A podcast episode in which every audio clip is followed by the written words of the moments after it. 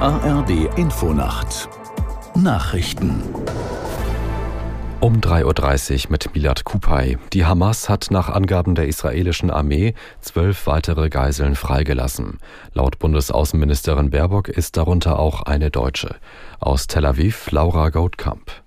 Unter den Freigelassenen, allesamt weiblich, wie die Nachrichtenagentur AP berichtet, sollen zehn israelische und zwei ausländische Staatsangehörige sein.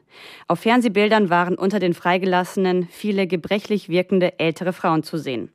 Zuvor hatte die Hamas erklärt, im Gegenzug für die angekündigten zehn israelischen Geiseln sollten 30 palästinensische Gefangene aus israelischen Gefängnissen freikommen. Es war bereits die fünfte Gruppe an Geiseln, die seit Beginn der Feuerpause am Freitag freikam. Die USA wollen sich dafür einsetzen, dass die vereinbarte Feuerpause zwischen Israel und der Hamas verlängert wird. Nach Angaben eines Regierungssprechers in Washington soll erreicht werden, dass alle in den Gazastreifen verschleppte, verschleppten Geiseln freikommen. Bislang gilt die Waffenruhe bis morgen früh. Auch die Außenminister der G7-Staaten haben erklärt, dass sie eine längere Feuerpause unterstützen. Dies sei auch deshalb nötig, um weitere Hilfslieferungen für die Bewohner des Gazastreifens bereitzustellen, wie Nahrung, Wasser, Treibstoff und medizinische Güter. Das Bundesverfassungsgericht spricht heute sein Urteil zur Wahlrechtsreform von 2020.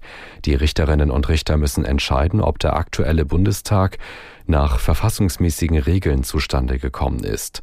2020 hatte die damalige Große Koalition das Verfahren geändert. Es ging vor allem um die sogenannten Überhandmandate. Verzeihung, Überhangmandate. Unsere Korrespondentin am Bundesverfassungsgericht Gigi Deppe berichtet, wer geklagt hat und warum.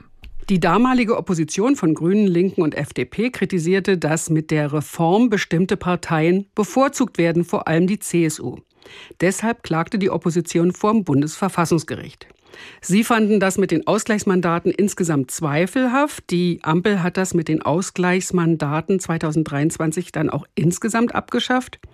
Argument, wenn Wählerinnen und Wähler eine bestimmte Partei wählen, dann müssen sie sich darauf verlassen können, dass nicht eine andere Partei plötzlich mehr Sitze hat, als ihr nach dem Wahlergebnis eigentlich zustehen. Außerdem haben sie gesagt, durch dieses ganze Wahlrecht steigt man ja nicht mehr durch und das geht nicht, dass die Wähler das nicht verstehen. Die Abholzung des Amazonas-Regenwaldes hat sich laut einer Analyse in diesem Jahr deutlich verlangsamt. Die Agentur Reuters berichtet über eine entsprechende Untersuchung eines gemeinnützigen Waldüberwachungsprogramms. Zwischen dem 1. Januar und Mitte November sei der Verlust an Waldbestand im Amazonasgebiet auf etwas mehr als 9000 Quadratkilometer zurückgegangen. Dies entspreche einem Rückgang von mehr als 55 Prozent im Vergleich zu 2022. Fachleute des Waldprogramms sprachen von einem Wendepunkt für den Amazonas-Regenwald. Es gebe noch Hoffnung, denn die Region sei für, die, für den Klimawandel entscheidend. Und das Wetter in Deutschland, tagsüber viele Wolken, etwas Schnee oder Schneeregen bei 0 bis 5 Grad. Es ist 3.33 Uhr.